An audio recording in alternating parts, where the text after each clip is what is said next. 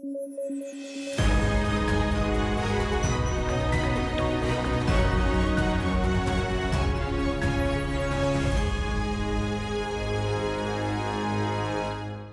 Hola, ¿qué tal? Esto es Debate a través de sudaca.pe y estamos como siempre junto a Paolo Benza y David Rivera para comentar las noticias más importantes del día. Y creo que el día de hoy, bueno, en realidad es una noticia que viene de ayer en la noche, es la noticia más importante del mes, ¿no? Y del mes de junio también, que es que por fin tenemos un presidente proclamado.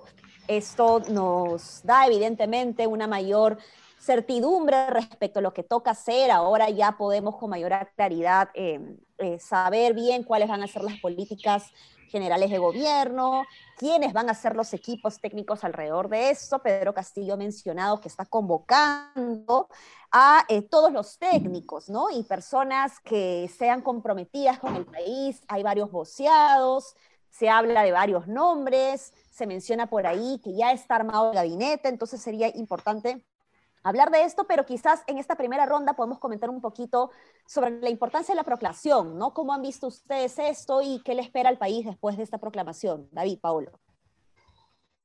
Este, ¿Qué le espera al país? Eso es lo que todos nos preguntamos. Este, en realidad, creo que nunca hemos tenido tanta incertidumbre a ocho días de que un presidente asuma este, la presidencia, pero además como decíamos hace unos días, probablemente ni él tenga claro. A mí lo que me preocupa es que a raíz de un tuit de Bermejo y luego lo que ha dicho el secretario del Partido Perú Libre, que no recuerdo su nombre en este momento, creo que está clarísimo que, que hay una pugna interna fuertísima, ¿no? Que Castillo tiene a todo el mundo como sin decirle cuál es su decisión ni quién va a ocupar qué cargo, y que si lo que va a intentar Castillo es contentar a todas las partes, va a salir un Frankenstein bien raro, ¿no? Y más que raro, tal vez peligroso. Yo, creo, yo creo que apuntamos al Frankenstein, ¿ah? Yo creo que eso es lo que va a ocurrir. Y creo que em, Castillo sabiamente va a decidir darle el MEF y por ahí que un ministerio como Cultura o Desarrollo Social a la gente de, Juntos por el Perú, slash eh, caviares, llámenlo como quieran, creo que le va a dar sí o sí el Minsa Ceballos. Esto es obviamente absoluta especulación, no tengo una confirmación directa de una fuente, pero creo la lectura política me dice eso. Y creo que sí o sí le va a dar algunos ministerios a la gente de Perú Libre. No se olviden que hay otro círculo más al que hay que sumarle, que es el de los maestros, que no necesariamente se, se, superpone o es exactamente igual al de Perú Libre. Las bases magisteriales de Castillo, que de hecho forman parte de su círculo de más confianza, también quieren tener parte en su gobierno y tienen que tener parte en su gobierno, porque son los que han ganado. La plataforma de Castillo ha ganado parte de la plataforma Perú Libre, pero parte también la plataforma de ser un maestro de escuela rural que habla como tal, como un maestro de escuela rural y que tiene ese tipo de propuestas. Entonces, imaginaría, no sé si Mineu, pero algún ministerio le van a dar a, sus bases magisteriales. Entonces yo sí creo y apuntaría un Frankenstein. ¿ah? Y, sobre cómo va a gobernar, ayer Montoya, el, almirante Montoya, dio muestras del retorno de la cordura. Muestras nomás porque Montoya es Montoya. Entonces no sé si es que ya le está volviendo la cordura, pero puso un tuit que decía algo así como que es momento de pasar la página y hacer una oposición al Congreso. Si ellos hacen una oposición inteligente, no solo pueden eh, tener al gobierno contra las cuerdas todo el gobierno, eh, y bueno, ya no hablemos de vacancia, pero tener, tener al gobierno contra las cuerdas todo el gobierno, dejándolo gobernar a su, digamos, en los espacios que ellos, ellos, quieren dejarlo gobernar, sino que pueden lanzar figuras políticas, Montoya no necesariamente, pero pueden lanzar figuras políticas presidenciables. Va a haber un vacío de poder en la derecha. Ya no creo que el Fujimorismo llegue a una cuarta elección que pierda, entonces esos vacíos de poder van a tener que llenarse con candidatos y ellos podrían hacer una oposición que catapulte a algunos, no sé. Sí, pensando un poco en, el posicionamiento también de su líder, ¿no? De Rafael López Aliaga, eh, si es que son más inteligentes que el Fujimorismo, que más bien el, obstruccionismo que hicieron a Pedro Pablo Kuczynski fue justamente la zanja que, le impidió a Keiko Fujimori llegar al poder, ¿no? Porque si Keiko tenía una elección para ganar, era en esta, me parece pero ella misma se lo buscó y, su entorno también, evidentemente. Ahora lo que me preocupa a mí es em, el discurso eh, que dio eh, justamente Pedro Castillo el día de ayer tras la proclamación, yo sentí que fue un discurso eh, más de primera vuelta, de que ha pasado a primero, a, que todavía le falta, como que todavía estuviese candidato, ¿no? Yo hubiese esperado más. Creo que le falta todavía eh, creerse que es eh, presidente electo y no sé si en ocho días va a ser suficiente para cuajar esa idea dentro de él mismo.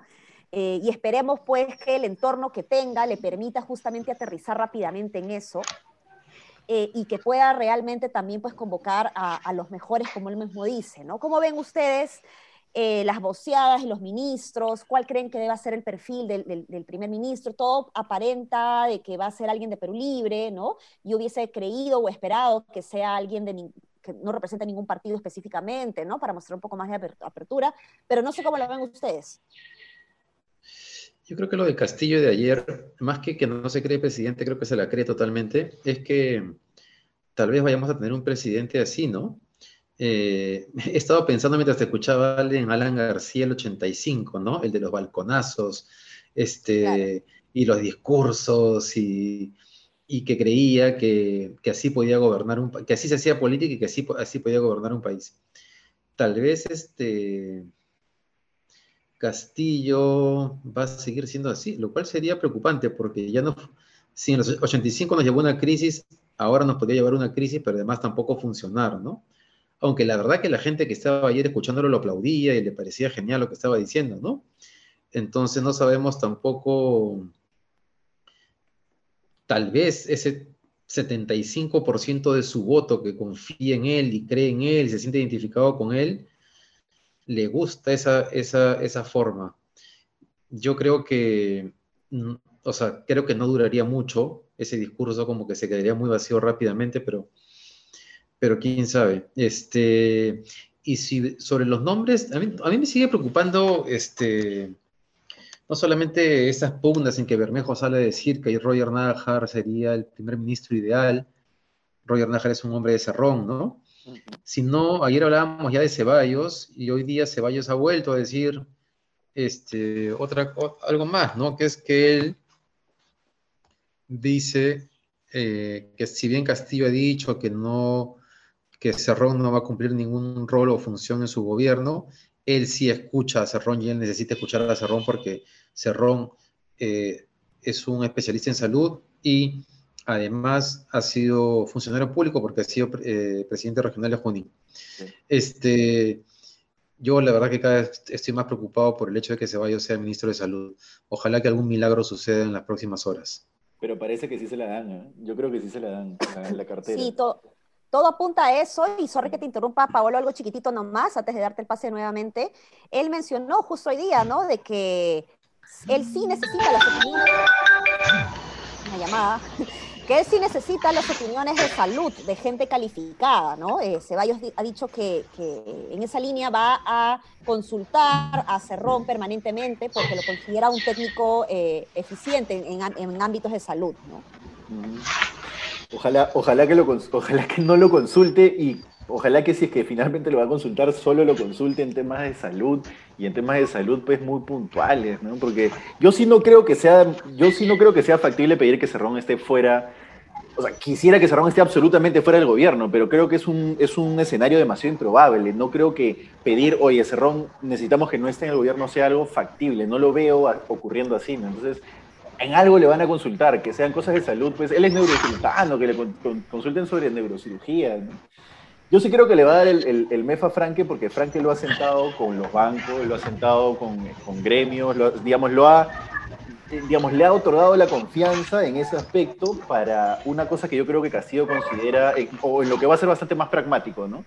En mantener estabilidad económica, mucho más pragmático que Cerrón, por lo menos. Este, y, que la ideologización de muchos de Perú Libre. Eh, entonces yo creo que sí lo va a poner a Franke en el MEF. Y, y ojalá, ojalá que, con eso ya pues pasemos la página del, temor económico, ¿no? Yo sí tengo fe que, eso puede ocurrir. Oye, un tema sobre eso es que yo, yo, comparto contigo, Paolo, que, que, que Cerrón va a tener presencia en el, en, el, gobierno, que eso es casi inevitable. Además, ya hemos hablado que considerando que la derecha se va a venir encima, requiere a Perú Libre ahí alineado. Em, pero claro, hay ministerios, o sea, si Cerrón, si un hombre de Cerrón es primer ministro, ya es otro nivel de participación, ¿no? O sea, estamos diciendo que, o sea, que va a predominar la visión de Cerrón en el gabinete, porque eso es lo que va a terminar pasando y va a ser un dolor de cabeza para Castillo, porque, mejor dicho, o dos opciones, o Castillo entonces está muy alineado con la visión de Cerrón, o dos, algo lo une muy fuertemente a Cerrón y así no comparta su visión, este, en, lo que dure su gobierno, va a estar todo el tiempo con esa cadena puesta eh, a la pierna, lo cual, es, lo cual sería súper preocupante. Y en línea con, eh, con, lo que tú decías respecto a las facciones, está la facción de Cerrón, está la facción del magisterio, y también está una, una, una variable que es muy importante y que me recuerda un artículo de Sudaca sobre el entorno familiar, de, el, entorno de confianza de, Castillo, y es su familia, porque además está la familia y los amigos de la familia tratando de ayudar a delinear y a convocar a personas, ¿no? Para armar los grupos de transferencia, el Consejo de Ministros. Entonces, en realidad es un zancochado bien, bien zancochado. Pero yo creo, yo creo ahí un chiquito, yo creo que Castillo tiene, si tiene habilidad, digamos, su mayor habilidad es para manejar ese tipo de cosas. Justo hablaba antes de entrar a, grabar con una persona que me da un análisis y que me decía, no se olviden que Castillo es sindicalista y el, el sindicalista es el sobreviviente de la política, saben cómo sobrevivir. Su chamba es sobrevivir políticamente, ¿no? O sea, es muy difícil el mundo del sindicato. Creo que eso sí podría ser quizás, digamos, me refiero a darle a Cerrón un lugar, darle al, magisterio, y digamos, a Cerrón el lugar que le permita gobernar sin que Cerrón se meta en ciertas cosas importantes, etcétera, etcétera, ¿no? Al magisterio un lugar, etcétera. Lo que, lo que yo no sé es este, si Castillo es un líder, ¿no? No sé si es que Castillo lidere eso. Eh, el problema es, es, es cierto lo que tú dices, es un buen punto lo del sindicato, pero yo agregaría otra cosa. El sindicato ha sabido sobrevivir con muchas habilidades políticas desde la oposición. Y una cosa es estar en oposición y otra cosa es estar en el gobierno, donde creo que va, bien va a haber una especie de rebelión en la granja, porque no sé si va a poder tener contentos al sindicato, justamente, ¿no? Y ese eh, punto, ese punto es importante porque en el SUTEP él también era oposición, pues él no era de Patria Roja, él era del CONARE, entonces también fue oposición. Claro, él era, él era el... Él, era el, que le cerruchaba el piso más bien a, a Patria Roja. Ajá. Sí, y ese punto que plantea respecto a ser oposición o ser gobierno es una diferencia sustantiva. Sí. Eh, es, bien importante. Vamos a ver, en realidad, bueno, el secretario general de Perú Libre dijo hoy día que Pedro Castillo ya tenía definido su gabinete. A mí me sonó más a una a presión a que fuese verdad, pero quién sabe, ¿no? Sí, porque de hecho se ha mencionado que van a anunciarlo hoy día en la noche, pero no estoy tan segura de que eso suceda. Esperemos que así sea, ¿no? Pero todavía creo que es muy pronto, igual que se anuncie formalmente algo así. Bueno, faltan ocho días, la verdad que ya no es tan pronto, pero creo que es importante por lo menos que ya puedan nombrar una comisión de transferencia, ¿no? De una vez, sí. Sí, sí. sí. Eh, bien, estamos eh, volando con el tiempo, queremos eh, ser un poquito puntuales el día de hoy, así que no me voy a extender con otros temas que me parecen importantes que podemos ir tocando en el resto de la semana, pero hay algo que se nos quedó pendiente el día de ayer sobre el cyber wow o el cyber wow, ¿no? Esta em, semana, digamos, o estos días de locura, entre comillas, de ofertas o de super ofertas, entre comillas, que hay a través de las compras online que promueven una serie de eh, tiendas de, por departamento, todas las tiendas retail, y eh, justamente se ha identificado pues que eh, el 22%, corrígeme Paolo, solamente son las que... Solo el 22%. 22 solo el 22%. Solo el 22% de todas las ofertas que se ofrecían realmente eran ofertas. En, en, los otros casos se inflaban los precios. De hecho, ya lo había identificado, ¿no? Porque veían en el Cyberworld que decía Mesa, eso, eso me pasó el año pasado, me acuerdo. Eh, eh, mesa, 800 soles, eh, pero ahora con el CyberWow 499, ¿no? Entonces yo decía, ah, qué bacán. Pero después decía, no, mejor la quiero ir a ver para ver bien el tamaño. La iba a ver y estaba en 499 soles, ¿no? entonces acá, evidentemente, pues necesitamos una mayor injerencia en Indecopy y, creo que nosotros también eh, tenemos que hacer una vigilancia eh, mucho más ciudadana, digamos, ¿no? Porque yo simplemente no dije nada y debí haber eh, reclamado eso, ¿no? ¿Cómo ven ustedes esto? Sí, yo también sospechaba lo que tú señalas. es interesante porque lo que ha hecho esta plataforma, que no recuerdo el nombre de quienes lo han hecho, pero lo que ha hecho es, como ya seguramente sabía o olfateaba que esto pasaba, fue em, registrar el precio de un grupo de miles de productos antes del CyberWow eh, y verificar que en el CyberWow, para, para plantear el descuento, simplemente le subieron el precio, ¿no? Entonces, solamente el, 22% eran descuentos reales. ¿Eso es publicidad engañosa? No sé, no, sé cuál es el, concepto, pero estoy de acuerdo con que Indecopy debería ser muy firme en sancionar ese tipo de prácticas. Indecopy igual creo que está haciendo una buena chamba. Creo que antes era mucho menos lo que hacía. Está mejorando en la chamba, pero sí. Era mucho más pasivo. Sí, sí, con Galufi, con Ivo Galufi la cosa era casi piloto automático, pero no hacían nada. Perseguían, perseguían cárteles, pero mucho más que eso no. Sí, hemos eh, tenido sanciones importantes, ¿no? En los últimos. Sí, con Gagliuffi eh, se, avanzó mucho en ese punto en particular, ¿no? Concertaciones y cárteles. Pero ahora efectivamente Indecopy está mucho más este, enfilado con el tema del consumidor. Sí, exacto, exacto. Pero igual, bueno, este es el tipo de, gol que se tendrían que anotar, ¿no? Si es que su política ahora es comunicar, estoy más cerca del consumidor. Ahora, no podían realmente, realmente tenía que pasar esto, ¿por, por qué? E, es decir, e, realmente ven un hueco y tienen que meterse ahí, ¿no? Un huequito, una rencilla para, para hacer la trampa y ya. ¿No? O sea, ah, bueno, puedo subirla y después pasarlo como oferta, ya, pero lo voy a subir, lo va a pasar como oferta. A veces no, no me queda claro si es que eso es innato al libre mercado o, no sé, en fin. Sí, pues es, es, justamente ahí donde deberíamos, por eso está la, la, figura del Estado regulador, ¿no? que controla estas cosas, pero también eh, hay una tendencia mundial de la responsabilidad social empresarial en donde la empresa busca autorregularse y ser mucho más ético, ¿no? Pero eso es letra eh, muerta. Yo, yo a veces pienso... Todavía acá, acá tenemos mercas, pues acá tenemos mercas. Yo a veces pienso que eso es letra muerta, ¿no? Sí, yo a, veces me decepciono. Yo tampoco... Cosas que veo. Yo tampoco creo en eso, creo que eso es un cuento que el empresariado peruano nos ha vendido mucho sobre el tema de que la autorregulación controla ese tipo de cosas. Los países en los cuales eso, real, o sea, estas prácticas no se producen, es cuando una empresa comete un error, la sanción, el nivel de multa es lo suficientemente disuasivo para que no se te vuelva a ocurrir. En el Perú les ponen la multa y lo vuelven a hacer porque la multa es tan baja mm. que te sale a cuenta seguir mintiendo. Entonces, una, una, una de las cosas... de justicia es tan malo, perdóname que te interrumpa. También. Es verdad. Que, tienes ahí a, Telefónica u otras empresas, digamos, este, aguantando la, eh, lo, que, lo que deberían pagar más bien, ¿no? Así es. Y, creo que hay otro tema, Paolo, que no sé si tú lo has visto con Indecopi, y es que en otros países el, el Indecopi no es un órgano solamente administrativo, ¿no? Sino que tiene, ¿cuál es el nombre?